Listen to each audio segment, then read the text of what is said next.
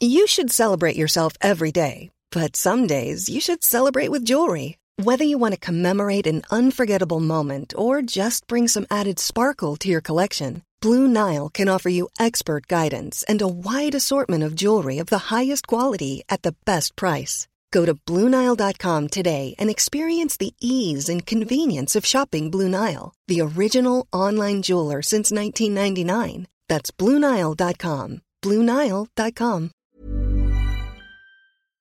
Letras Libres presenta Cine Aparte con Fernanda Solórzano.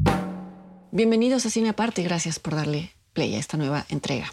Hace poco se anunciaron las nominaciones a los premios Ariel, que este año se van a entregar el, el 25 de septiembre.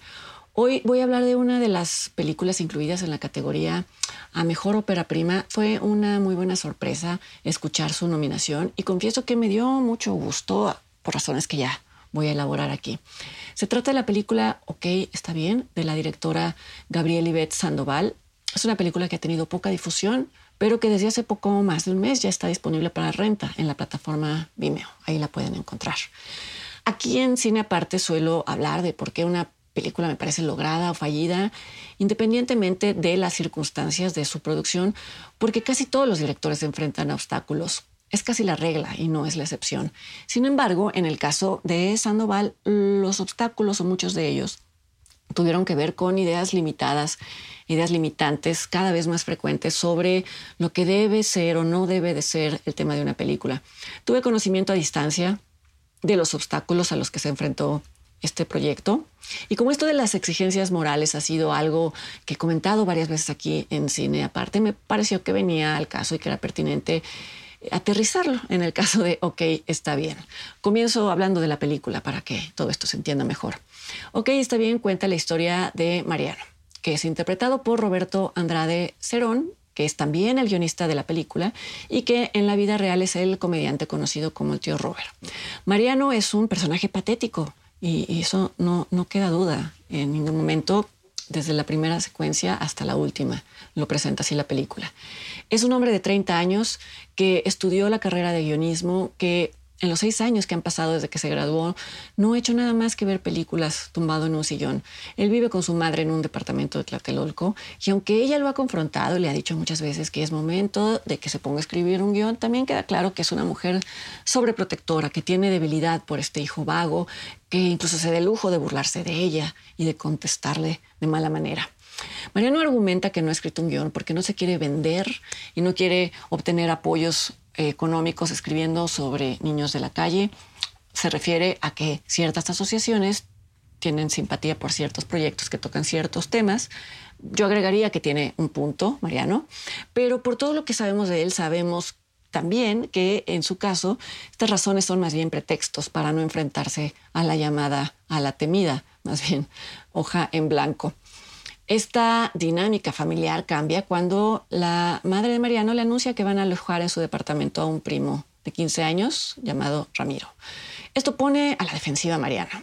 Se siente invadido, se siente destronado y lo va a expresar humillando a su primo de todas las formas posibles. Y el conflicto va a escalar cuando Ramiro le presenta a Mariano a su nueva novia, una chica llamada Marieli, una chica de 15 años, una adolescente. El encuentro entre esta chica desata todavía más las neurosis, casi patologías de Mariano. ¿Por qué? Porque por un lado encuentra la forma más cruel y extrema de humillar a su primo y por otro comete una transgresión que evidencia que este hombre adulto se ha refugiado en las películas al punto de olvidarse de que sus actos tienen consecuencias en el mundo real.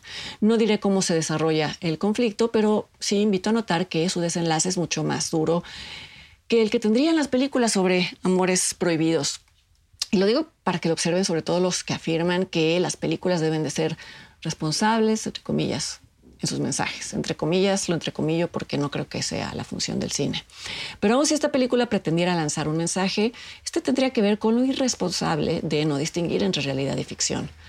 Sandoval hace guiños constantes y abiertos al cine que, que la nutrió, siendo el principal guiño el director Woody Allen y su película Manhattan.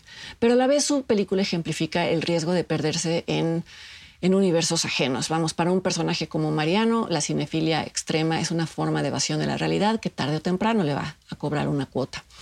Este guiño a Manhattan y, a Woody Allen está presente tanto en el retrato de un personaje narcisista y emocionalmente inmaduro, como suelen serlo los alter egos de Woody Allen, está presente en sugerir la relación entre un adulto y una menor de edad, y sobre todo está presente en un diseño de fotografía en blanco y negro que logra paralelos increíblemente efectivos entre ese Manhattan de Woody Allen en esa película y el Tlatelolco de Mariano, por no hablar de que en las primeras secuencias además se escucha de fondo Rapsodia en azul de George Gershwin que de inmediato transporta al espectador a el Manhattan de Woody Allen, a la película y a la ciudad.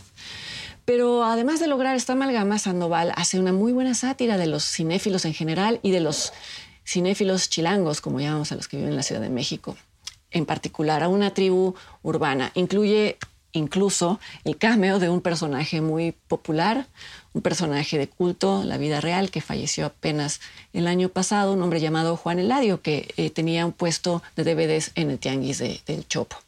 La película también es una sátira de personajes que como Mariano se creen dioses de su propio universo, pero son cautelosos de predicar su grandeza. Lo hacen solo en entornos en donde no van a ser cuestionados. En una de las mejores secuencias de la película, quizá la mejor, que es la inicial, vemos a Mariano frente a un grupo de personas, no vemos quiénes son ellos. Lo vemos predicando sobre la importancia del guion en una película, ensalzando a los hermanos Cohen, a Paul Thomas Anderson y despotricando contra cierto tipo de cine que se llama a sí mismo minimalista o poético, pero que en realidad solo se regodea en su propia confusión, que no haya cine minimalista y o poético. Los dardos van dirigidos a las películas que se hacen pasar por eso. Pero poco a poco la cámara revela cuál es el público de Mariano y es la primera pista que tenemos de cuáles son los verdaderos alcances de este personaje eh, en el mundo del guionismo. Y en este sentido, ok, está bien, es una paradoja del mejor tipo posible. Por un lado, Habla de guionistas fallidos, guionistas que desprecian la técnica porque dicen que eso se aprende en cualquier escuela de cine, es lo que dice Mariano, y usan sus referencias cinematográficas solo para apantallar a los demás. Y a la vez la película en sí es una película que en efecto se sostiene sobre un guion muy bien trabajado, que tiene una técnica audiovisual llena de intención, no es solo técnica, y en donde la directora demuestra que su cinefilia no es una coraza como lo es en Mariano, sino un arsenal de lecciones bien, bien asimiladas. Nada de esto, sin embargo, fue evidente para quienes en un primer momento no reconocieron en Sandoval el talento indiscutible de una, de una directora emergente, su cinefilia bien digerida, su seguridad y su solvencia a la hora de manejar el lenguaje cinematográfico. ¿Por qué estas personas no vieron esto? Creo que porque vieron la película desde una visión de túnel y juzgaron moralmente personajes que les parecieron reprobables, sin notar que la película también los juzga de una forma negativa. Y porque me atrevo a especular, eh, no le perdonaron a Sandoval el pecado de rendir homenaje a un director que ella admira, pero que actualmente ha caído en desgracia, y en particular a una película particularmente problemática desde criterios actuales, como lo es Manhattan. No es relevante lo que yo opine del caso Woody Allen ni de su cine, ya lo he hecho en otros espacios, ni influye en lo que opino de, ok, está bien. Lo que sí me parece cuestionable es que bajita la mano se castigue una directora joven y talentosa, tan solo por mostrar sus influencias, influencias que hoy no son aceptadas por otras personas. Aún no solo mostrarlas, sino convertirlas en algo más, algo que suena fácil, pero que es endemoniadamente difícil. Al principio del comentario decía que había tenido conocimiento lejano de estos obstáculos. Eh, cuento brevemente a qué me refiero, solo para poder sustentarlo. Hace unos tres años participé en una mesa sobre crítica de cine y al final se acercó a mí una chica que se presentó como Gabriela Ibet Sandoval y me preguntó si me podía enviar una copia de trabajo de su primera película. Normalmente no acepto este tipo de propuestas porque mi trabajo es ver películas terminadas y porque al tener otras ocupaciones me tardo mucho tiempo en ver estas películas y me parece una descortesía con los directores que me envían sus películas. Pero en este caso acepté, en parte porque me había llamado la atención la inteligencia, la agudeza de las preguntas de Gabriela al final de la, de la mesa redonda, preguntas que incluso nos ponían en jaque a los críticos que ahí participábamos. Y le dije que sí, que me la enviara. Cuando finalmente la vi, me quedé sin palabras por ser una ópera prima con todas las virtudes que, he intentado mencionar. Pero ella no quería elogios. En su correo me hacía consultas muy concretas sobre aspectos de la película.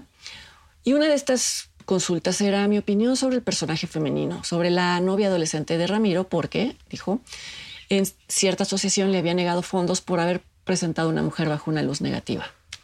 No doy más detalles porque no quiero comprometer ni traicionar el carácter confidencial del correo que en ese entonces me envió Gabriela, a quien además no volví a ver jamás en persona y lo digo para que no se piense que hablo de la película porque ella es mi amiga o estas cosas que se inventan a veces sin sustento. Cuento lo que le respondí en espera de que pueda servirle a alguien más que haga cine o que esté eh, pensando en dedicarse al guionismo o a la dirección.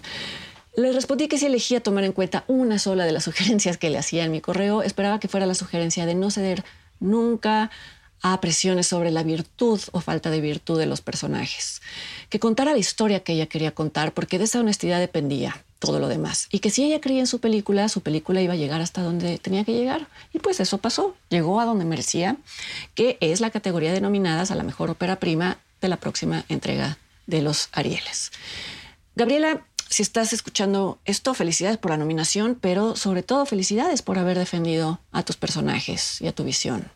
Como ya les mencioné, ok, está bien, puede verse para renta, puede encontrarse para renta en la plataforma Vimeo y yo los invito para que me acompañen la siguiente semana aquí en otra entrega de Cine Aparte.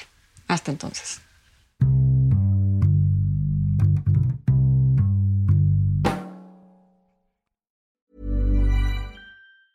Even on a budget, quality is non-negotiable. That's why Quince is the place to score high-end essentials at 50 to 80% less than similar brands. Get your hands on buttery soft cashmere sweaters from just 60 bucks, Italian leather jackets, and so much more. And the best part about Quince, they exclusively partner with factories committed to safe, ethical, and responsible manufacturing. Elevate your style without the elevated price tag with Quince. Go to quince.com slash upgrade for free shipping and 365-day returns.